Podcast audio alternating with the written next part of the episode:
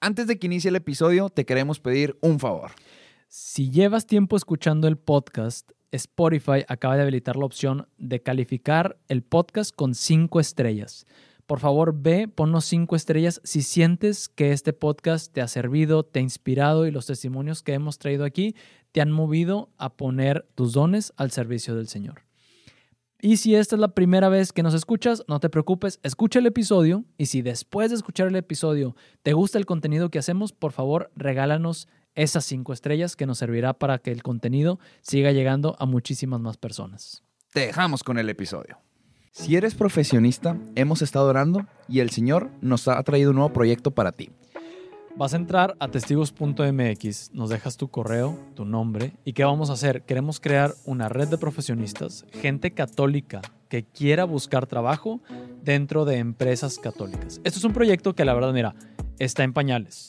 Pero ¿qué queremos? Queremos ver qué tanta gente está interesada para que con eso, con esos datos, con tu nombre, con tu correo, sabiendo que hay interés ahí, poder ir con los empresarios de His Way at Work poder ir a tocar la puerta de empresarios católicos y enseñarles que hay un mundo de profesionistas católicos que está interesado en poder trabajar dentro de una empresa católica. Así que entra a testigos.mx. Lo primero que vas a ver ahí es cómo dejarnos tu información y por ahí te vamos a hacer llegar más información y te vamos a mantener al tanto de cómo va avanzando este nuevo proyecto que el Señor nos ha inspirado. Nuestros invitados de hoy son Lynn y Fede Carranza. Lynn y Fede son un matrimonio de tres años de casados dedicados a la formación de parejas jóvenes. Actualmente tienen un apostolado llamado Dos son Uno, en donde ofrecen formación continua para parejas católicas con vocación al matrimonio. Sin más que agregar, te dejamos con el episodio. El podcast católico en donde no encontrarás el típico contenido de evangelización. Aquí, Horacio Torres y yo, Hernando de María, tenemos conversaciones sin filtro con los testigos del Evangelio que están definiendo el rumbo de la iglesia. Laicos, sacerdotes y religiosos que se salieron de su zona de confort para hacer lo que Jesús les pedía. Esto es Testigos. Hoy es un episodio muy especial porque es la primera vez que no nada más nos acompañan dos personas, nos acompañan tres. Quienes nos están viendo aquí a través de, de YouTube ya saben que también viene su hija Eliana. Mucho gusto de tenerlos de verdad el día de hoy aquí. Lynn Fede, para quien se acuerde, Fede ya estuvo por aquí, pero hoy viene en tándem. Así es, completo. completo. Ahora sí vengo completo. Todo el combo. El combo, todo el combo. A ver, y aquí entramos, pues Fede ya se la sabe, pero pues entramos, tratamos de entrar directo. Y yo quisiera que trajéramos sobre la mesa qué fue lo que hizo que ustedes dijeran, porque a ver, Lynn, ya venías de grupos, de, si no mal recuerdo, Renovación Carismática, pues Fede todo el camino con GESED y demás. Pero ¿qué los hizo que al casarse y tiempo después decir, necesitamos atender a este grupo que está, creo yo, descuidado, de parejas que se van a casar, de novios, de enamorados, como le dicen en otros países? ¿Qué fue lo que despertó ese apostolado? ¿Cómo fue el llamado? Yo creo que fue eh, ir descubriendo poco a poco, como una excavación arqueológica, o sea, íbamos entrando a una parte, o sea, que entre más profundizábamos en la dimensión de este apostolado, más el Señor iba mostrando la intención detrás que Él traía en el corazón. Entonces, dos son uno como página, la abrimos porque estábamos viajando mucho, recién casados, empezamos a viajar mucho con el ministerio de Gesed, porque Lynn también participa ahí cantando, y yo también, entonces dijimos, oye, pues en lugar de estar compartiendo fotos en perfiles diferentes, ¿por qué no hacemos un perfil juntos? Y ya, ¿verdad? Entonces, eh, Lynn tuvo la maravillosa idea de ponerle dos son uno. Fue eh, mía la idea, ¿eh? Del nombre. Yo no dije nada que fuera lo contrario. Eh, y bueno, entonces íbamos, ¿verdad? Y la gente veía que nos tagueábamos ahí en, las, en los eventos o lo que fuera. Entonces, nace así como que nada más para compartir los viajes y ahora estamos en no sé dónde. Y luego la gente nos decía, ay, nos empezaban a seguir. Y, oigan, y ustedes, este, ¿cómo practican la castidad? ¿O cómo hicieron esto en el noviazgo? Ah, bueno, pues así, así, así. Y cada vez hacen preguntas más puntuales. Entonces, de repente ya tomó otra como connotación de servicio y de dar testimonio del matrimonio. Porque decían, ah, qué padre su dinámica. Y nosotros, de que recién casados, con la parte maravillosa de, de la dinámica juntos y también los retos de la dinámica juntos, de pues, recién casados, ¿verdad? Y con que te gusta dejar ahí el cepillo de dientes. ¿eh? Entonces, todas estas cosas también las, las platicábamos de una manera como, oigan, pues esto también es parte de. Entonces, pasó de ser algo de viajes a ser algo testimonial. Y de ser algo testimonial, ya empezó a tomar un tono formativo más, o sea, se empezó a, real- a realzar más en pandemia, que era como, oye, hay que, o sea, nos vamos a ir formando porque está, o sea, hay mucha desprotección sobre los, los noviazgos. Fueron como detectando la necesidad Sí. en base a, lo mejor Sí. los comentarios que le iban llegando, a lo mejor circunstancialmente en su cuenta de Instagram, por lo que ustedes mismos a lo mejor, ref- no a lo mejor, reflejaban a través de pues las historias, los posts y demás, me imagino. Sí, Así sí. es. Yo creo que es el estar muy atentos a la voz del Señor. Ok. Porque nuestra intención en ningún momento fue como vamos a formar novios, no. En, en realidad lo que nosotros queríamos era pues compartir lo que estábamos aprendiendo y cómo se nos quemaban las tortillas, por ejemplo, al inicio del matrimonio. Pero el Señor va llamando por otro lado.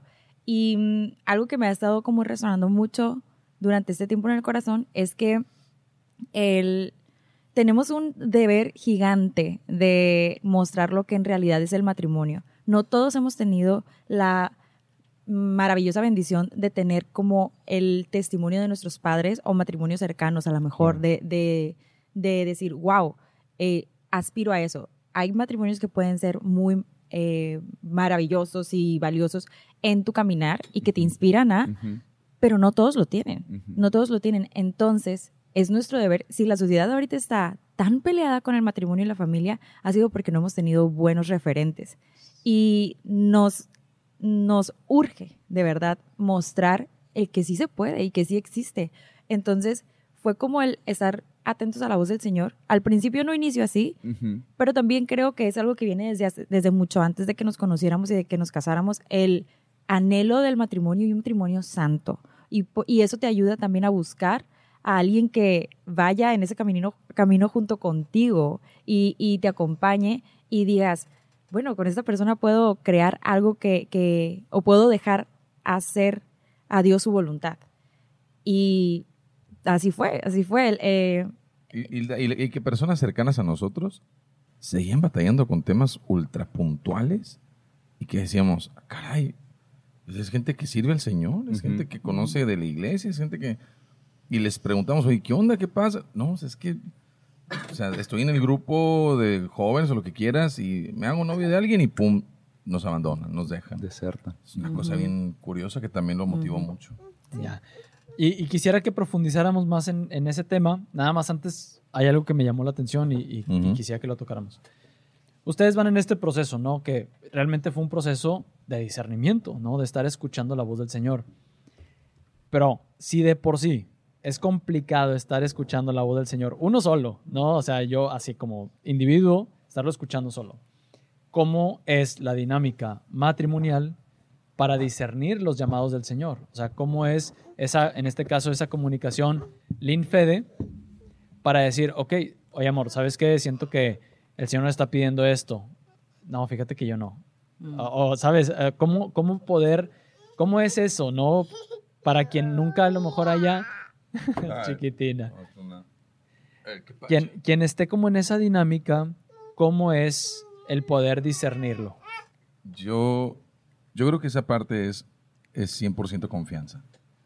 Eh, y obviamente viene de un trabajo ya hecho en tu propia vida de discernimiento y de saber cuándo estás realmente eh, en sintonía con la voluntad del Señor o al menos lo que el Señor te va mostrando.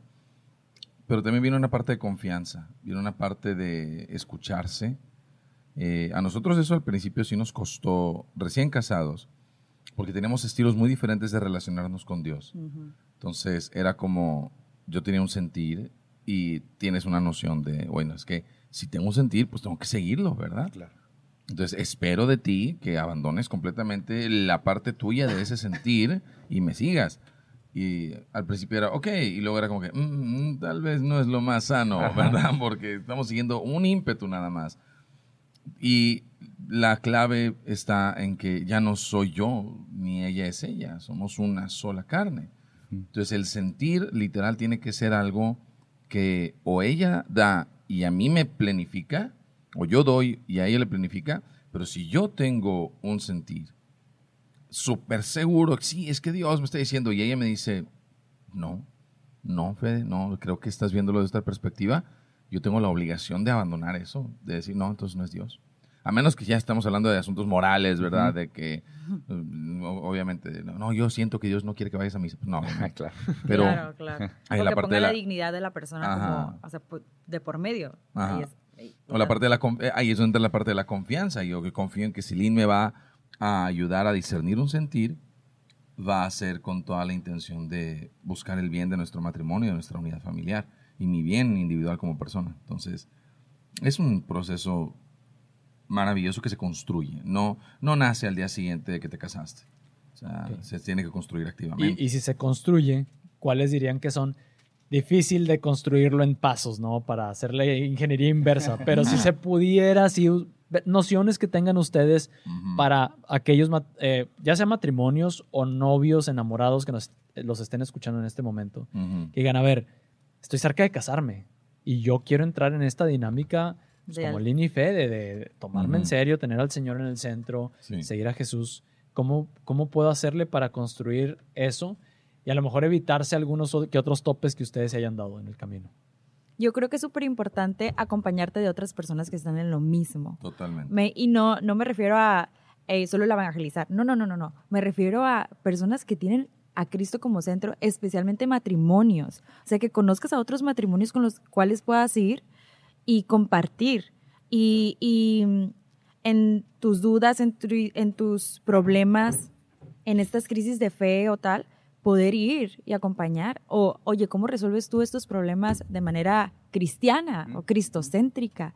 ¿Cómo ustedes le hacen con este tema de la economía, la comunicación, eh, la intimidad sexual? O sea, ¿cómo le hacen todo esto? ¿Cómo le hacen con la paternidad? El inicio de la paternidad es, Dios trancazo, mío, es, eh, ajá. trancazo. Y creo que a veces nadie habla de esa crisis, ¿sabes? O sea, sí es, sí es real. Y el acompañarse de otras personas que viven lo mismo o que ya pasaron por eso y que te ayudan, que te ayudan a, a quienes puedes acudir, que el crear esa comunidad, ¿no? El, el no estar solo. Yo creo que es bien importante porque son como pilares en el matrimonio. Son, son personas que te sostienen y que te recuerdan en momentos de crisis el, el hey, ahí está el enemigo actuando y se están dejando caer. Sí. Y es bien peligroso. Entonces creo que, creo que es muy importante tener personas, tu, tu, un círculo de apoyo. Uy, sí, una red de apoyo es muy importante. Y yo diría lo más parecido a un plan también. Ok. O sea, lo más parecido a un plan y el anhelo de ejecutarlo. Porque eh, si tienes un campo abierto de la vida y la vida matrimonial, ¿Qué pasa? ¿Quieres otra galleta? ¿Tienes otra? Por Yo favor. también quisiera otra. Sí. ¿Quieres otra, amor? Ten. Gracias. Órale, César. Ah, trae hambre. si acá, Sí. Thank you. por si acaso. Sí. Chokis, háblenos, por favor. Estamos esperando su Por patrocinio. favor. Por Todo gamesa, no nada más. Ay, sí. este, un plan, tener un plan, lo más parecido a un plan, porque en el campo abierto de la vida matrimonial, es un campo abierto gigante, enorme, de, de- mm, sin límites y sin bardas ni nada. Y si tú entras y, yay, ¿verdad? Y primer día de casados, ¿y cuál es el plan? Claro. ¿Cuál es el- se acaba la luna de miel, ¿cuál es el plan? ¿A dónde vamos? Oye, ¿qué vamos a trabajar? ¿Qué vamos a hacer? ¿Qué onda con esto? Y es más fácil para Dios bendecir cuando el hombre limita la voluntad del hombre a un plan en el que confía, en el que el Señor está. Es bien curioso, pero es lo opuesto. O sea, uno, uno en, en pensar que tiene absoluta libertad y si Lynn me preguntara, y amor, ¿cuál es nuestro plan? No, no, lo que Dios diga. O sea, te, estás esclavizando a una noción súper efímera. Pero si yo le digo, no, mira, pues la noción es esta, a servir de esta manera, tenemos estos planes, tenemos estas cosas, y quisiera que a los cinco años lográramos esto, quisiera que lográramos esto, lo otro, es más fácil para Dios bendecirnos de ahí, ¿verdad? De algo claro y conciso. Entonces también eso ayuda muchísimo a la parte de discernir. Y por ejemplo, ahorita que hablamos de un plan, que a lo mejor gente nos está escuchando, de que, ok, hay que hacer un plan, pero si tuviéramos que a ese plan darle ciertos pilares que debe de tener, ¿cuáles son los que ustedes nos dirían? De que, bueno, planifica, pero concéntrate a lo mejor, vas empezando en estos tres, cuatro puntos, eh, pues sí, principales. Vida en comunidad, totalmente. O sea, que tengas una vida en comunidad activa, que busques un grupo de gente. Y no me refiero a una comunidad establecida nada más. O sea, puede ser una comunidad establecida, a la renovación, el Opus Dei, los legionarios, lo que quieras. Eh, pero también, o sea, vida en comunidad, de amistades concretas, amistades que te lleven a Cristo, etcétera. Que te, que te reten, Ujú. que no te dejen en tu zona de confort o que no te dejen en tu, en tu error. Ujú. que Uy, tengan no. la, la confianza de corregirte y de Ajá, de corregirte, sí. Entonces, una vida en comunidad, una vida sacramental activa. Y vida sacramental activa en el matrimonio no es solamente ir a misa, es también tener una vida de intimidad sexual activa y en orden. Y en orden. Porque es- la vida sacramental en el matrimonio incluye la parte sexual. Entonces, Ok. Eh, eso incluye el pensar en la planificación familiar natural. Eso es, oye, pues nuestra vida sacramental depende de conocer bien cuál es el plan que- del que ya hablamos. Claro. Entonces, si ese plan es, oye, no tenemos nada, estoy cambiando de trabajo, vamos a aventarnos a esto. Hay y, una enfermedad de por medio. eh, una situación psicológica de por medio y no estamos teniendo cuidado con la manera en la que queremos recibir los hijos que Dios nos quiere dar, pues aguas. No se trata de no querer los hijos, se trata de decir dónde está esa versión de nosotros lista para recibirlos. Ahora, 100% lista jamás va a estar. Incluso la planificación familiar natural te dice, o sea, siempre se estás a- abierto a la vida. O sea, es Claro. un matrimonio católico siempre abierto a la vida. Entonces, una vida sacramental activa también con los sacramentos de la liturgia y todo esto. Entonces, vida en comunidad, vida sacramental activa, un servicio juntos, un servicio juntos en donde puedan los dos estar ahí y los dos, o sea, hacer de soldado y tirar tierra y a darle, o sea, construir algo eh, en donde ese proyecto manifieste, ¿verdad? Y ese plan ayuda muchísimo el tener un servicio que los dos les dé como ese sentimiento de cansancio por el Señor. Y No, pues amor. por el momento se me ocurre eso, ¿verdad? La vida sacramental, la vida en comunidad y una vida de servicio. Súper. Ahora, vamos a entrarle un poquito ya a, a toda esta parte. Vamos a tocar un temitas eh, Serios. serios. Venga, venga, Digo, venga. esto ya, Fuertes. ya ha estado serio, pero Sí. pues todo esto, o sea, ustedes se están tomando bastante en serio y yo lo quiero, quiero compartírselo a la, a la audiencia, que pues, vi por ahí que ya hasta habían ido a hablar con Monseñor Rogelio, o sea, el Sí. arzobispo de aquí de Monterrey, para presentarle todo el proyecto de nuestra cita, todo este plan de formación para novios. O sea, realmente van como all in. Sí, Todo. sí. Sí, con todo, Sí, ¿para qué claro. a medias? A medias tintas So- nada. No, no, no. Sí, no, no, no, no, qué flojera. Qué flojera gusta todo. media. Sí, piensa, ay, ¿será suficiente? No, hombre, mejor dalo todo. Entonces, es- eso quiero que le quede claro a la audiencia, pero cuando alguien se toma algo así tan en serio, es de plano, porque es Dios quien te está, dale, ¿no? Ujú. Pero también es algo que, que te apasiona, Sí. ¿no? Entonces, ¿qué es esa parte que les apasiona? Que claro, es un llamado del Señor y por eso se, también se despierta la pasión de trabajar con los matrimonios. Sé que ya más o menos dijeron de que, pues es que ha faltado testimonio, ha faltado esto, ha faltado lo otro, pero ¿qué es? Como que cuál es, si le pudieran poner nombre a ese fuego. ¿cuál es ese- el nombre que le pu- pudieran poner a ese fuego? Yo tengo uno, no sé si tengas. Venga, otro. venga. Mm, la vida en abundancia, la vida plena. A, A mí, yo creo que mi mayor pasión, o sea, lo que mi mayor moti- motivación a esto es pensar que Dios tiene un regalo, un castillo gigante para cada matrimonio, para cada novio, y que a veces nos conformamos con castillitos de arena. Ay, no, no, no. A mí me, me duele ver a personas jugando a eso, o castillos de, de humo. Yo creo que hay un regalo muy grande para cada uno de los noviazgos y matrimonios, y eso es lo que más me motiva. El poderles compartir y decir, puedes vivir un amor en completa libertad, en completa plenitud, un amor en abundancia, eso. Eso yo creo que es lo que mi mayor motivación es, es compartirles eso, que no es para unos poquitos, es para todos, para todos. ¿Compartes el mismo o, o te gustaría agregar como... Comparto el- eh, la dimensión de ella y al, a mí lo que más me motiva es, es, es que es una, una manera más y muy concreta manera de llevar a Cristo. O sea, eh, la persona de Jesús para mí es lo más fascinante que puede pasarle al ser humano.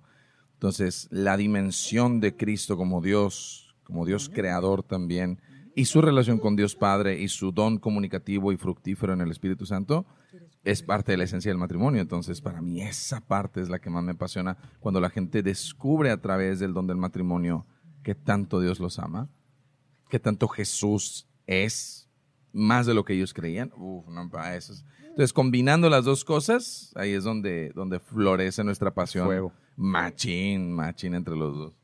Ahora, ahí, mira, a- eh, creo que lo hemos platicado, ahora con Horacio también lo, lo- lo he platicado.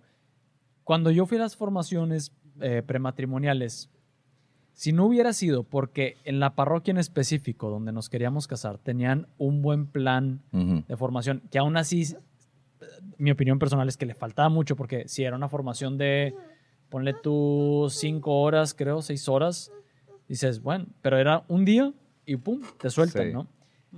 Eso fue porque er- era como requisito del padre de esa parroquia si te querías casar en su parroquia, ¿no? Ujú. Padre Ujú. Ernesto María Caro. Pero fuimos también a, una- a otras pláticas prematrimoniales en otra parroquia, que pues, no voy a decir marcas, una plática de una hora. Ujú. Había gente que nada más tomaba esa plática Y ya con eso. y con eso era Ya te puedes acceso. casar. Sí. Quiero saber qué opinan de eso sin pelos en la lengua. Quiero saber, yo sé que, va- que van a estar de acuerdo en que falta mucha formación. Entonces, Ujú. después de que comenten y, y Ajá. platiquen de qué es lo que está faltando, vayamos a cosas concretas. A ver, Sí, ¿qué debería de haber claro. en un buen plan pastoral para novios? Te, eh, ¿no? y te voy a decir, más atrás todavía, no solo falta formación, sí falta formación, pero ese es el síntoma. Yo creo que ese es el síntoma. Lo que realmente falta es... Eh, Yo creo que es matrimonios que vivan la vocación al amor. Aparte, sí, sí. O sea, faltan matrimonios que vivan vocación al amor. Falta este que se invierta bien tiempo, recursos y pensamiento a la parte formativa. Pero yo creo que todo eso es síntoma de que falta un celo por el sacramento del matrimonio. Lo, tenemos rezagado a, a una moda, lo tenemos rezagado a un estatus social, A la fiesta. lo una tenemos rezagado a una, costumbre. a una costumbre, a una fiesta. Por Cásate tradición. porque ya Tradición. tienes, ya tienes veintitantos. Mi mamá se va a enojar si no me caso si por no la te iglesia. casas. Ay, no. Cásate porque aquello- o sea, lo tenemos rezagado, lo tenemos minimizado, lo tenemos tan, tan puerilizado, infantilizado, lo tenemos también tan, tan objetificado porque es cásate y los hijos luego, luego, ¿verdad? Y eso es todo lo que vas a hacer, traer hijos al mundo y nada más. Y es lo único que nos interesa. Y a la porra ustedes cuando los hijos se vayan de la casa y estés como un completo extraño.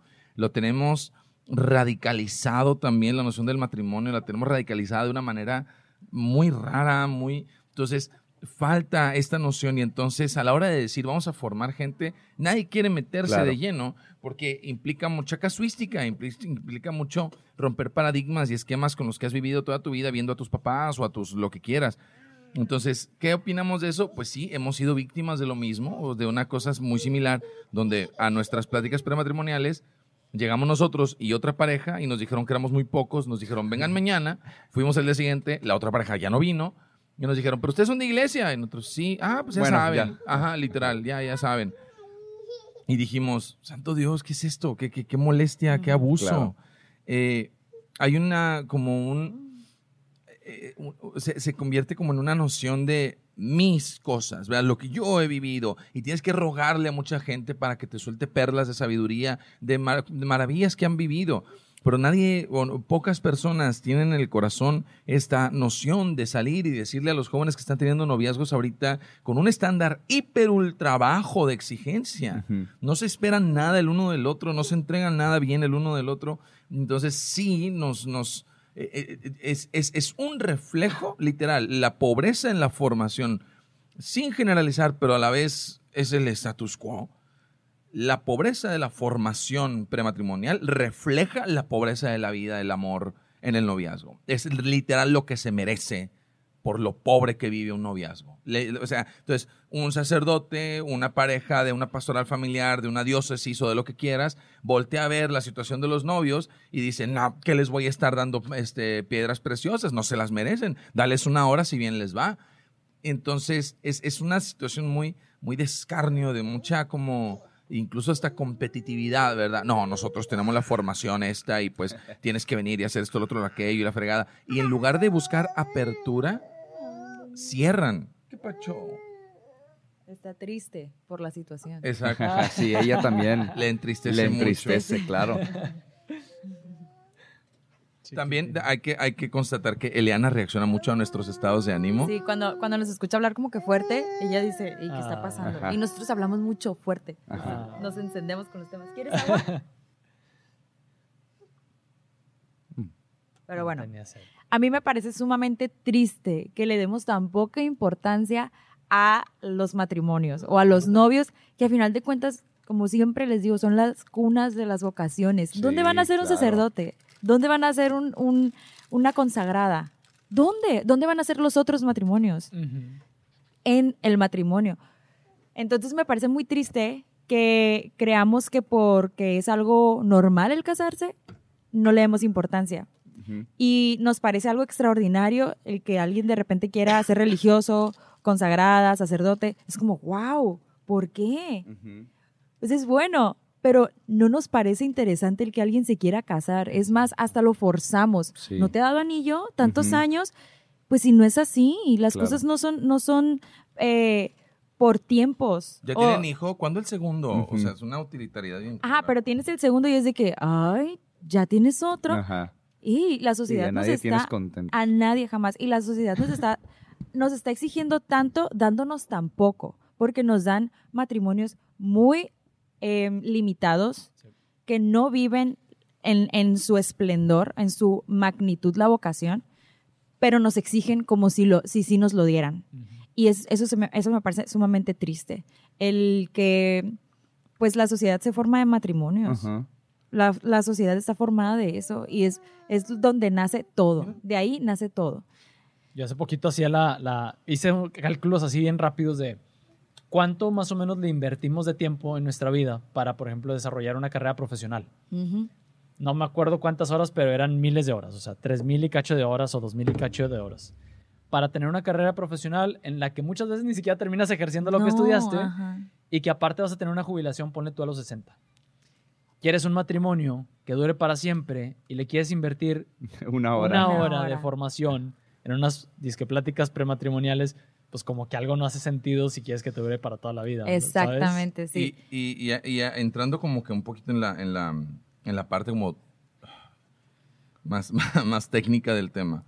El, el Vaticano sacó hace poquito un, un itinerario catecum- itinerarios catecumenales para la vida matrimonial, donde lo que se busca es esto, ¿verdad? Que, hey, debería ser mejor y qué onda. Y literal el Papa, no sabemos si sigue nuestra página, pero parece que... De ahí está sacando lo que no Parece saben. parece que de ahí está sacando la doctrina La- del ajá. 2023. Porque a su máquina, o sea, literal, eran nuestras quejas y nuestros comentarios de, oye, pues por eso es que vamos a hacer esto.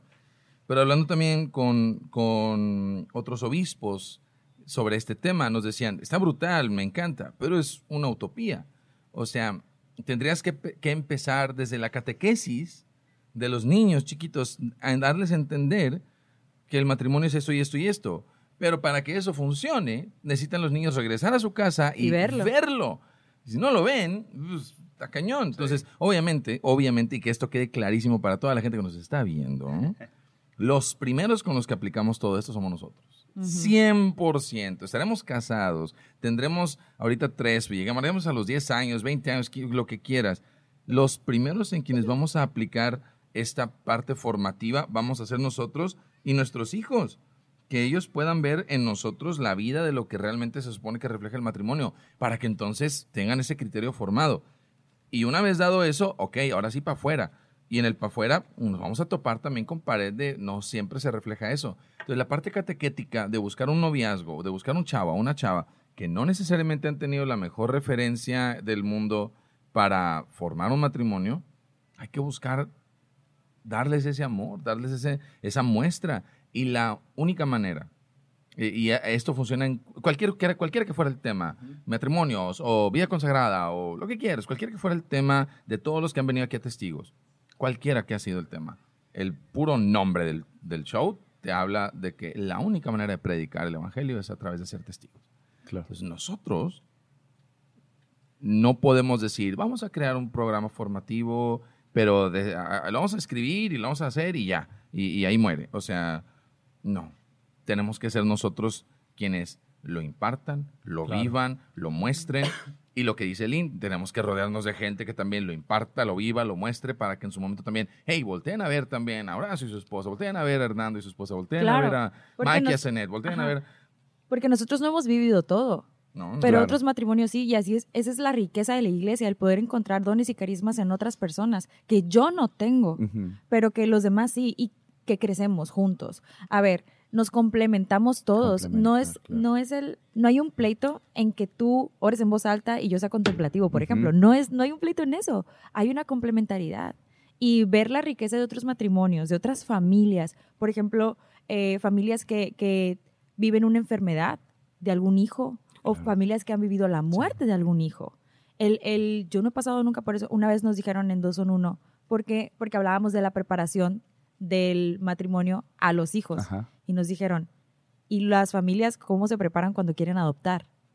Y yo dije, la verdad no tengo idea porque yo no lo vivo, yo no lo he vivido, pero buscamos a otras personas que pudieran hablar sobre eso y fue una riqueza encontrar el, el, el testimonio de otras personas de cómo te preparas para un, un hijo que no recibes durante nueve meses en tu vientre y que de repente te lo pueden dar con una realidad de vida que tú no conoces, con una realidad, eh, con, con genes, Heridas, ajá, genes, heridas desde el embarazo Claro, que ya venga. viene cargando. Exacto. ¿Y cómo tú las vas a preparar? Ahí yo creo que hay una docilidad al Espíritu Santo, una apertura al Espíritu Santo y a la voz de, de- de Dios de cómo voy a criar a un hijo que su origen tal vez desconozco, Claro.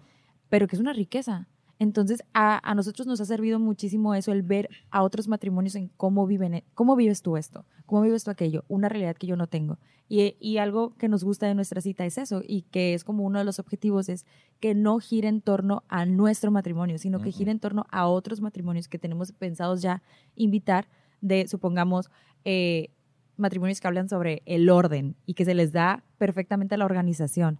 Las que finanzas. las finanzas, Ah, ajá, y que a lo mejor es una pata de la que nosotros eh, cojeamos, pero que para ellos es algo que viven perfectamente. Claro. Eh, y es la riqueza, ¿no? El, el- el poder acompañarnos unos a otros de nosotros no somos esto, no, no somos buenos en esto, pero no deberíamos de ser tu referente en esto. No deberías de apuntar a decir, ah, es que Fedilín son eh, mediocres en esto, pues yo también puedo serlo, me lo voy a permitir. No, nosotros, bueno, algo que yo creo es que todos estamos llamados a lo que vemos, ser eso o mejores, no conformarnos con menos. ¿Por qué? Porque nosotros también estamos aspirando a hacer lo que nosotros vemos en otros y mejorar, o sea, y ser mejores. ¿Por qué? Porque a final de cuentas estamos tratando de acercarnos a la imagen de Cristo, no a la del matrimonio que Claro. vemos, no a las fotos bonitas que vemos publicadas o los testimonios bonitos, no, es la imagen de Cristo. Y mi referente tal vez ahorita es este matrimonio, pero mejorar, no, no quedarnos ahí, porque ellos también tienen sus batallas, están viviendo sus propias luchas y están en constante avance y movimiento y mejora. Y sanación, Y mucha sana- sí, sanación. sobre todo. Sí, Prefiero hermanar e idealizar. la neta. Ujú, sí. Hay, hay, do- hay dos temas que de los quisiera que habláramos. Es, uno es espiritualidad matrimonial, Ujú. cómo formar una espiritualidad matrimonial. Ujú, Y la otra, Bravo. este, pues sé que se están aventando como familia a la providencia divina, a, en este caso, pues tú, Fede, empezar este camino de abrir camino para dedicarse full a servir al Señor. Así ¿no? es, sí. Completamente dedicarte. a eso. Entonces, es un reto como familia. Totalmente. Quisiera que habláramos de eso, pero antes les quería hacer la pregunta sobre qué elementos debería incluir una formación desde su óptica, desde, desde lo que ustedes han trabajado, una preparación prematrimonial. Y pueden hablarlo desde a lo mejor lo que ya han desarrollado en nuestra cita, porque me imagino que si lo desarrollaron es porque son como de las bases que ven ustedes para una buena formación prematrimonial. Entonces, digo, aquí la invitación para la audiencia Sí. es, pues vayan con dos en uno, que ya lo están desarrollando, que ya lo tienen, pero vamos a decir que hay alguien en, en China que está bien complicado, este, que venga acá porque está de misiones allá, un padre que está en una pastoral y que dice, déjame, le tomo un- algunas ideas a la INIFE. si me lo pudieran claro, claro. compartir, ¿cuáles Sí. creen que son esos, esos elementos que deberían de estar? Muy bien, pues eh, bas- basado en lo que ya hicimos, eh, la diferencia entre los hombres y las mujeres a nivel neurálgico o a nivel psicológico, o sea, cómo estamos literal creados, nuestros cerebros no, es- no son iguales y tienen funcionalidades diferentes. El tema de la, la vida en castidad, de manera correcta, desde la visión de la iglesia y la castidad. El tema de la salud mental, previa a un noviazgo y no amar desde las heridas. El tema de no idealizar ni fantasear tu relación, sino ser realista. ¿Se vale ilusionarse y tener expectativas? Sí, pero no se vale fantasear. Fantasear es vivir pensando que todo eso es real o ya es real o aunque no esté construido ya, ya existe y no es cierto. Y Yo creo que el más reciente, ¿cuál fue? El de... Ah, y de la, comunicación no violenta. La resolución de conflictos. La resolución de conflictos Mm, a través yo- de la comunicación no violenta. Ajá, el expresar bien tus necesidades, el, el saber formular cuáles son tus peticiones, qué, qué esperas de la otra persona, el, el saber formular y comunicar tus sentimientos, uy, eso es súper importante. Yo aña- añadiría mucho eh, la planificación familiar natural. Sí. Yo creo que, que la... Es un tesoro eso. es un Sí, es un tesoro muy grande. Simplemente el hecho de, de a la mujer liberarla de tanta hormona y, y efectos secundarios que tienen los métodos anticonceptivos. Pudiéramos decírselo a alguien que no profesa la fe. Claro. Pero ya metiéndonos en temas de, el catolicismo y la espiritualidad, es el, el estar abiertos a la vida, la entrega eh, completa, la entrega completa, el, el tener una relación unitiva y procreativa. ¿De dónde viene el, el método de planificación familiar? Natural. No viene del querer reprimirte, ni del, del que tengas hijos en cada relación, claro que no. Viene en que puedas, al contrario de, repri- de reprimirte, puedas liberarte y entregarte en tu totalidad, ¿no? Entonces, la, eh, a mí me gustaría mucho, pero mucho, que fuera algo Estandarizado. ajá, estandarizado, pero dado por personas que tanto tienen esta formación como tienen también la formación de la teología del cuerpo porque se complementan perfectamente. Si le quitas a uno el otro, Ja- no jala. exacto, no jala. Si- hay muchas personas dando, eh, por ejemplo, Josie, que tiene todo esto de la teología del cuerpo y tiene todo lo del método Creighton, da- yo le he escuchado hablar y dar sus, sus, eh, cursos y digo, wow, wow, esto es, es, así debe de ser. Pero si le quitas al, al método de planificación, le quitas la teología del cuerpo, no se entiende, no lo No. puedes entender y no lo puedes abrazar. Entonces, por eso a veces pensamos que es tan, em, tan controlador y, y solamente está para, hecho para, ajá, para reprimir y prohibir. Por eso. Entonces, a mí me gustaría, algo que yo metiera completamente sería el, el, estos, estos dos, la planificación familiar natural, visto desde la teología del cuerpo o vivida desde la teología del cuerpo. Así. Perfecto. Pues bueno, se nos acaba el tiempo, entonces quisiera tocar como estos dos puntos, aunque sea así medio, medio un poquito rapidito, pero es muchos novios, y lo sé por qué, pues se acercan a platicarte y esto y lo otro, ya estando en los grupos parroquiales, Sí. empiezan a batallar con su vida espiritual, Ujú. porque es, es que el tiempo y es que eh, yo quiero rezar con él y él no quiere o ella no quiere y, Ujú. y es que el tiempo que pasamos juntos es para estar juntos porque pues Ajá. casi no estamos juntos y luego cómo compartimos el tiempo de oración y luego en qué momento convivimos.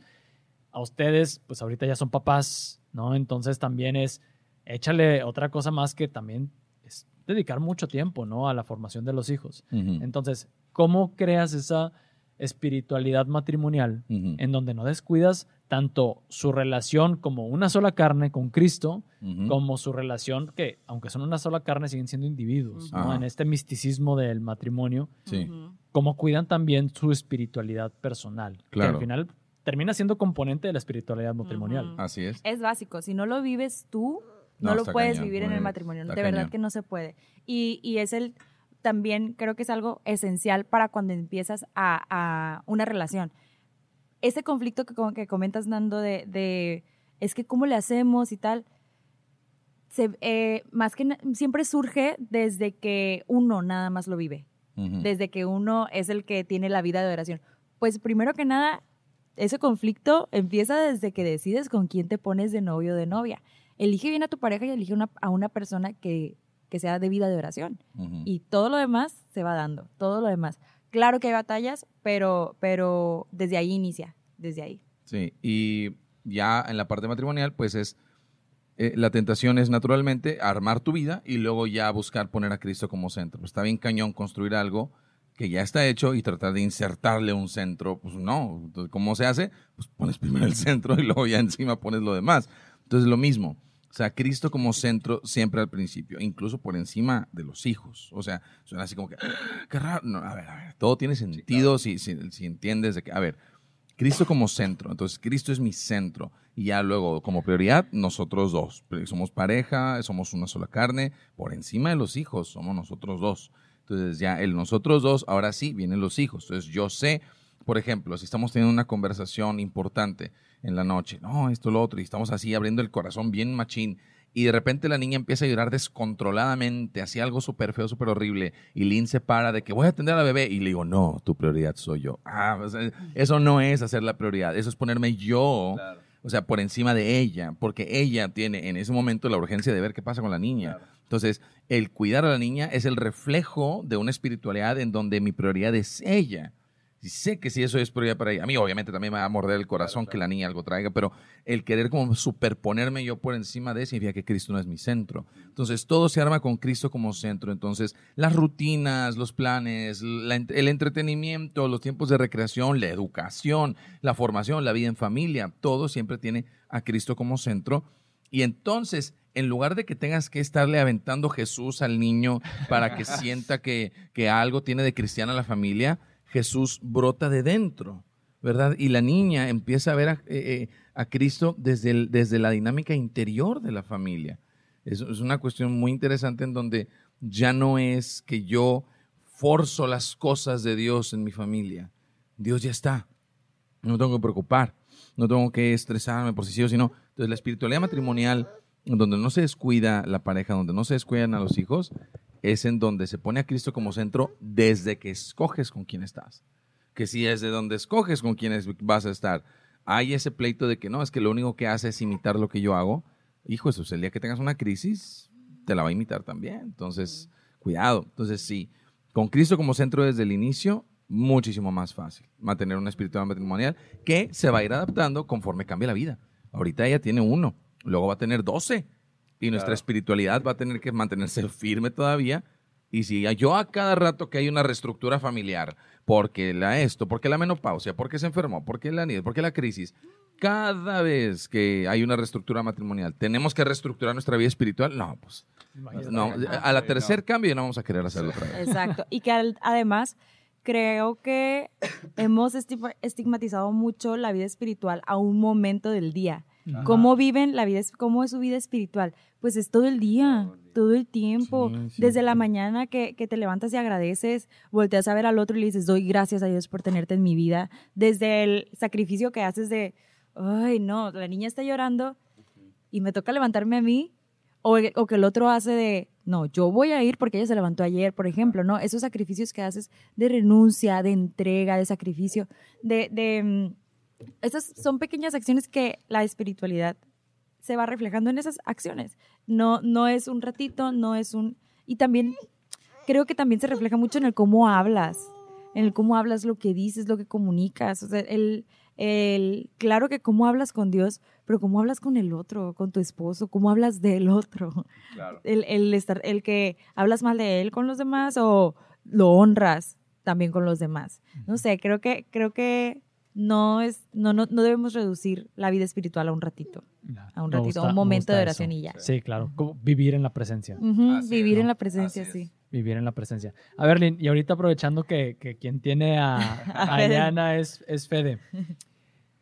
Están empezando a tomar esta decisión, bueno, más bien ya tomaron la decisión de, pues ahora sí que como familia, emprender, ¿no? Bueno, dedicarse 100% al apostolado, no sé si le pudiera llamar como tal emprendimiento, pero pues dedicarse a evangelizar, dedicarse completamente a servir al Señor, full. Y pues me imagino que hay, hay ciertos temores humanos, ¿no? De Señor y, el dinero y, y, pues la familia y si queremos tener más hijos y si la educación y que si las cosas están subiendo de precio y que si la inflación y, ¿no? o sea, entonces, también tú como mujer, en este caso que Fede es quien está pues tomando este paso, claro, respaldado por ti, ¿Cómo es ese enfrentar la incertidumbre, no? Pero de la mano del Señor. O sea, ¿con, qué mentalidad vas hacia adelante para decir, venga, vamos, vamos por ello, ¿no? En el nombre de Jesús. Sí. Em, honestamente me da miedo. Y es algo que le digo a Fede. Eh, y algo que a mí, que la verdad soy muy aprensiva con esas cosas. Y creo que es lo que todavía no me ha llevado a soltarme completamente en Dios y decir, yo también me voy junto contigo en esto. O sea, como que todavía hay una parte de mí que está agarrada, agarrada fuertemente a, esa cuerda donde a veces Dios me dice como que, hey, lánzate, y yo estoy de que no, espérate. Entonces, sí me da miedo, me da miedo completamente.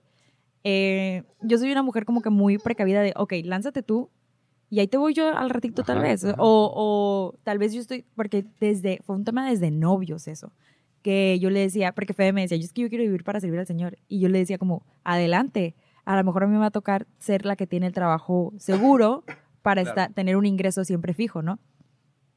Dios siempre a mí me ha hecho como le da la gana. Entonces, yo decía eso, pero yo no sé cómo voy a estar el año que entra, honestamente, o el mes que entra, no lo sé, no lo sé. Y nos ha venido cambiando la jugada mucho, a Le cada rato. eso, hacer eso De verdad que nuestra vida desde, Hey. desde que nos casamos ha sido muy intensa. No tenemos tiempo para procesar lo que pasó la semana pasada porque hoy estamos en otra cosa. Entonces, em, sí ha sido difícil, sí ha sido difícil, pero algo que me repito constantemente es que a las aves del cielo no les falta alimento, no les falta abrigo, no les falta el, eh, un hogar. Y si ellas son criaturas y yo soy hija, a mí no me debe faltar nada tampoco. Si a ellos no les falta, a mí Claro. menos, menos, porque yo soy hija, soy, soy hija del rey, del universo. Si a Dios, Dios que es el creador de todo, por lo tanto le pertenece todo, a mí también, por ser heredera del reino. Entonces, es como una pequeña jaculatoria que tengo yo cuando llegan esos momentos de, de, La de miedo, sí, ajá, de duda, inseguridad, incertidumbre, sí. Es como, si a las aves del cielo no les falta nada, a mí tampoco, yo soy hija. Sí. Ahora tú, Fede, porque pues es la parte de pues, esta, ¿no? De el hombre este, que busca proveer, que busca cuidar y proteger a su familia. Sí. Pues me imagino también es como Sí. difícil, ¿no? O sea, ¿con, con qué mentalidad te enfrentas a eso? ¿Cuál, cuál es tu, vamos a decir, cómo, cómo lo pudiéramos decir? Como tu, no sé si llamarle como espiritualidad o, o porque un- algunos le dicen como la espiritualidad del abandono, ¿no? Sí, algunos santos sí, le han llamado así. totalmente, O sea. ¿cómo, ¿Cómo vas hacia adelante dando esos pasos, pensando en qué, orando en qué, o sea, hablando con quién, como para decir, a ver, pues tengo la responsabilidad de mi familia, pero también tengo un llamado del Señor. Así es. Entonces, ¿cómo lo enfrento? Pues, primero que nada, identificando bien quién soy. Soy Fede Carranza, soy, soy, soy, soy Linet soy Lin, soy Fede. Y entonces esa es mi prioridad. Partiendo de ahí, papá de Leana también, es proveedor de esta casa. Entonces, proveedor de esta casa significa que hay dos cosas que sí o sí yo tengo que darle a esta familia. Sí o sí, llueve, trueno, relampague. Lo que está de mi parte darle a esta familia es Dios y a mí mismo. Es lo único que, sobre lo cual puedo dar en plenitud. O sea, dar buena educación, Dios. Dar alimento, Dios. Dar vacaciones, Dios. Dar un seguro de gastos médicos mayores, Dios. Esas son cosas que yo o sea, no estudié, medicina, neurocirujano, experto para ganar 60 mil pesos por consulta. No, o sea, no, Dios se va a encargar de eso. ¿Qué es lo que yo, cuál es mi prioridad, lo que yo puedo dar, que Dios no, no, no va a dar, porque no le corresponde a Él darlo, es a Él mismo como yo lo conozco, hacia mi hija y hacia mi esposa y a mí mismo. Dios no me puede entregar sin mi voluntad de hacerlo. Entonces, ¿qué estoy haciendo con esta decisión de dedicarme tiempo completo a la consultoría pastoral? Que pues es una manera también de, transmitir el Evangelio. Es darle a mi familia, darle a mi familia las dos cosas que sé que tengo que dar sí o sí en totalidad, sin escatimar, que es a Dios y a mí mismo. Porque pues es darme yo como esposo a, esta noción de ser papá, de ser esposo, de ser cabeza de familia. Y confiar en lo demás, pero confiar también en una confianza en paz, porque está la confianza intranquila. Hey. Está la confianza de confío, Señor. Pero está la confianza en tranquilidad. Y yo creo que el Señor es más fan de la segunda. Hay momentos de confianza intranquila como el Getsemaní. O sea, Jesús confía, pero no friega, está sudando sangre. O sea, sí hay una confianza intranquila de repente que va a llegar con lo externo. Pero la confianza tranquila es, por poner un ejemplo, al día de hoy, ¿verdad? Que estamos grabando a, a 30 de julio, no sé cuándo salga esto, pero al día de hoy llevo o sea, dos semanas de uno de los primeros proyectos que estoy emprendiendo y ya nos topamos con una primer pared horrible. horrible externa, una situación externa que nos, está, nos, nos afecta en cierto modo a lo que habíamos proyectado y planeado para el siguiente mes y medio. Y nos volteamos a ver con cara de, eh, estamos empezando. ¿Y ahora? ¿Y ahora qué? Pero le decía yo a Lynn, o sea, a veces me canso de confiar en el Señor, o sea, porque es cansado, me, me es exhausto, me siento exhausto de confiar. Y yo creo que cuando me siento cansado de confiar es cuando confío intranquilamente. Entonces, ¿cuál es mi confianza tranquila? Mi confianza tranquila es que yo sé de dónde puedo trabajar para ingresar. Yo conozco gente que me puede ayudar a, a- emprender, a, tener proyectos con rendimiento, con, con valor monetario bien, noble, honrado. O sea, no es nada más, todo va a salir bien, mi amor, confía en mí. No, es, a ver, hay chamba. O sea, ¿te acuerdas tal cosa? Hay chamba. Aquí con estos hay chamba. Soy productor de ese Ministerio de Música y eso me genera ingreso también. Tengo esto, lo otro, lo aquello, tengo aquello. O sea, no es nada más, aquí echamos todas las canicas porque sí, Dios así lo dijo. Dios es un Dios de orden. Y ya la parte del emprendimiento es otro, otro tema totalmente diferente. Pero transmitirle a mi esposa, yo, o sea, transmitirme yo, donarme yo, proveer de mí, es proveer una confianza tranquila también como hijo de Dios, como heredero del rey, y, todo me pertenece. Entonces es simplemente decir, a ver, amor, pues mira, pasó esto de, lo de, de- de este dinero que pues pensamos que lo íbamos a tener y no lo tenemos ahora. Primero que nada, ese dinero, mira, aunque lo perdiéramos todo, esta labor que estamos haciendo vale la pena. Si yo estuviera, no sé, ensamblando carros en Detroit y perdiera todo mi dinero y Y tu día y tu vida. y mi día y mi vida por haber ensamblado carros, hijo de eso, yo sí me sentiría bien deprimido. Pero estoy construyendo reino y ayudándole a las personas a encontrarse con Dios. Entonces, amor, digo, aunque perdiéramos todo ese dinero, vamos a seguir salvando, ayudándole al Señor a salvar las almas. Pero, pero, pero, aquí hay chamba, aquí hay chamba, voy a concentra- Claro. concentrarme en esto, esto es lo que vamos a hacer. O sea, hay un plan, ¿verdad? Aquí están mis habilidades, oye, conozco tal vato, vamos a hablar con tal persona, vamos a, pues, oye, hay que acelerar este, pro- este proceso, este tema, porque eso nos va a generar ingreso y lo que quieras, y tu trabajo y lo que todo. O sea, la confianza tranquila. Y es como que, ah, ok. Ok, hay plan, hay plan, hay plan. Ujú. Sí. Y volteas también a ver para atrás y decir, ¿cuándo te ha faltado comida? Ujú. ¿O cuándo te ha faltado techo? Pues nunca, ahí siempre ha estado el Señor. ¿Por qué no va a estar ahora- de ahora en adelante? Que estás por completo sirviéndole. ¿Por qué no? Sí, es, es confianza. Y ya, nada más para pasar a la parte de las preguntas concretas y porque no me quiero quedar con la curiosidad, ni quiero dejar a la gente con la curiosidad. Ajá. ¿Qué es eso de la consultoría pastoral? A ver. La consultoría Ay. pastoral es... ¿Y por este, qué eres el mejor en ello? Exacto. Soy el mejor en ello porque, porque no conozco a nadie más. Entonces, como no conozco a nadie más, por, por default soy el mejor. Y también el más malo. este, la consultoría pastoral atiende de manera específica las necesidades de cualquier esfuerzo de construcción del reino de los cielos. Entonces, si tu parroquia, apostolado, grupo, coro, eh, congregación religiosa, pastoral, tiene necesidades, que sí las tiene, Siempre. el invertir en una planeación estratégica que te permita ver resultados concretos basados en pues en la construcción del reino. Y eso tiene pues sus ramificaciones de pues tener un, un fondeo de ingreso económico, poder organizar eventos, que más chavos vengan al grupo. Entonces, para eso se ocupa una estrategia. Entonces, la- lo que hace la consultoría, eh, sigue una metodología, eh, la, met- la metodología se llama EMET, que es Ok. escucha en, en- en hebreo. ¿verdad? O, o la- es la, esta metodología de, perdón, de la verdad, no la, la escucha es el Shema. Pero la metodología EMET, que es, la metodología de la verdad. Entonces, comienza con una escucha, comienza con escuchar la necesidad, hablar con las personas, cuál es el... No, es que el coro quiere grabar o necesitamos enseñar mejor o lo que fuera. Escuchar, dar un prediagnóstico, eh, luego es dar un diagnóstico completo basado en otras referencias. Entonces, si tú tienes un coro o algo, yo hablo con tu párroco, hablo con miembros que se hayan salido, hablo con personas que tú consideres importantes. No, pues es que nos grabó tal vato un día. Ah, pues hablar con él y también que me una perspectiva. Presentar un diagnóstico, un plan de trabajo y luego la, implementación del plan de trabajo. De decirte, mira, pues te sugiero estas 15 cosas de las, de las, de las cuales 7 yo las sé impartir. Y las otras 8 yo no las conozco, yo no las sé impartir, pero conozco a tal, ta, ta, ta, ta, ta, ta, y ellos te las... O sea, ya la implementación. Entonces es escuchar, prediagnosticar, diagnosticar, presentar plan de trabajo e implementarlo. Todo siempre con metas alcanzables basado pues en, en, eh, estrategias de trabajo, en estrategias de emprendimiento, en estrategias de medición de, de- logros, sí. todo, todo, todo eso. Este, entonces, esa es, esa es la No- consultoría realmente pastoral. no existe. O sea, No. ¿y cuánta falta hace? O sea, un párroco que diga, ¿sabes qué? Es que no está, algo no está funcionando en la comunicación dentro de mi parroquia.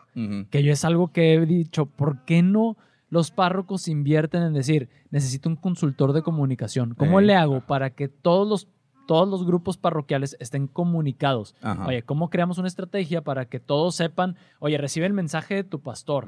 ¿Qué es lo que estamos haciendo? Vamos a construir salones, todos vamos a hacer esto. Ajá. ¿Sabes? y no esfuerzos individuales o aislados que lo único que hacen es desgastar, porque Sí. aunque generan un ingreso, desgastan a la comunidad parroquial y que sucede viene otro párroco y se encuentra con una comunidad agostada, cansada, herida y es volver a empezar. Entonces Sí. la consultoría pastoral busca atender ese tipo de nociones. Venga, está, está buenísimo. Sí. Pero bueno, pasamos a la parte entonces de las, de las preguntas Qué este, concretas. Por ahí, Fede ya ha respondido la mayoría. Entonces, Vamos digo que con las damas. arranquemos Venga, acá venga. con Lynn. Arranquemos acá con Lynn. Venga, ahí va la primera pregunta. ¿Estás lista? No sé.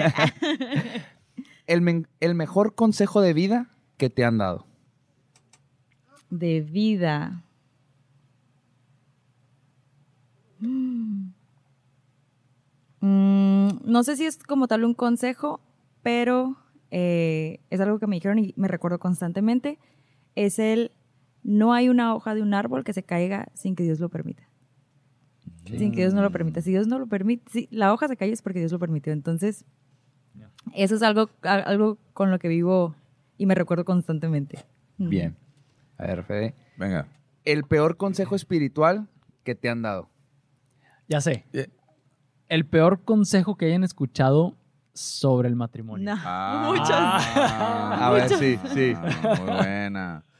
El peor consejo que he escuchado del matrimonio. Lo primero, eh, no te cases.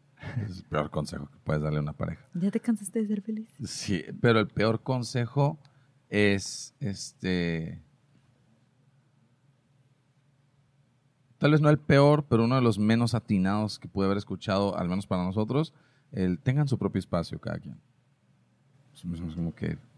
No, ¿por qué? Porque cada quien tenga su propio espacio. ¿Qué, qué necesidad de seccionar mi vida y mi casa? Pero era de la casa, era de la O casa. sea, te- ajá, exacto, o sea, de- respecto a la casa, ¿verdad? De que cada quien tenga su propio espacio. De que ¿no? tú tu cuarto de juegos, de y juegos, tú sí, tu tu Ajá, cuarto de- to man cave, ¿verdad? Como a modo de, de decir, aquí no puedes entrar. O, o, o no, o, o lo que está aquí es de mí. O Sí, sí. guardo esta parte de mí con pósters de Dragon Ball porque no, no lo quiero, no, no sé si tú compartirías eso. Por Dios, si tanto yo fuera fan de Dragon Ball, encontraríamos un espacio en la casa donde pudiéramos ponerlo, ¿no? O sea, Claro. entonces no es una cuestión de, de, de ah, esta es justo. mi separación tuya y como tú tienes eso, yo no lo comparto contigo, entonces no me gustó. Como el. Señor de los Anillos.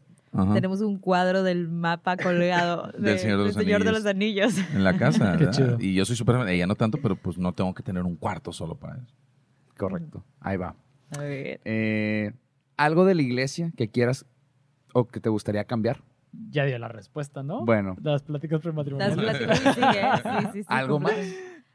Um, Hablando de esto, a lo mejor a nivel pastoral, a lo mejor así que digas, es que estos procesos, es que esto. mm, Ah, salí con sacerdotes mujeres. mm, por ejemplo. ah, eh, corte, corte. mm, a mí como persona, ¿sabes? Creo que puedo todos los días ser más santa, todos los días puedo ser, eh, puedo hablar más con Dios, puedo ver más a Cristo en los demás. Y cuando uno cambia, da testimonio, se nota, se nota. Mm. Cuando la gente está en comunión con Cristo, brilla. Hay algo bien especial en las personas cuando están en comunión con Cristo. Entonces, yo creo que a mí, para, porque cambiando yo, sé que el Señor puede hacer mil cosas también. Y no lo, no lo encajono a mí. Ajá. O sea, no lo estoy enjaulando a lo que yo hago. No, no, no. Pero sé que puedo dar más testimonio, sé que puedo eh, invitar más a los demás, sé que puedo hablar más de Él. Entonces, yo- si algo cambiaría fuera a mí. Lo, en lo demás, no tengo nada de control. Pero en mí sí. Muy bien. Te- les, les puedo hacer una pregunta medio controversial? Sí, venga, Sí. venga. ¿Creen que deberíamos como iglesia poner filtros para que no todos los noviazgos que lleguen a la iglesia se casen? Sí. Sí. Vámonos, o sea, de, inmediato, ¿verdad? O sea, Sí, o sea, filtrar la inmediatez con la que se imparte el sacramento. Exacto. Totalmente. perfecto. O sea, no tanto, o sea, sí, y de filtrar e incluso a decir a, a los tiempos, de que mm, les faltan, les falta otro año. es que está medio fácil, ¿no? O sea, lo platicábamos en el episodio, o sea, pláticas prematrimoniales de una hora o igual y aquí está tu papelito, ya te puedes casar y qué filtro estamos como poniendo para pues, Sí. poder dar buenos matrimonios, ¿no? Sí, es lo mismo que creo con la santidad, ¿sabes? Hay dos, dos em, puntos de vista de la santidad. O es demasiado complejo, es aquel que hace milagros y tal, o es o la abaratan demasiado, la rebajan y la, la diluyen Mm, muchísimo. Santos con jeans. que te- de, de no no el simplemente simplemente el hecho de que ah no es que con que con que reces el rosario ya con eso no es que con que seas feliz espera no no no ni es ni es el, el imposible alcanzarla porque hay mucha gente que la alcanzó como no es tampoco el, el lo barato y diluido que, te- no, que nos están dando y- Ajá, justo es, siento que es eso con el, con los matrimonios, pues.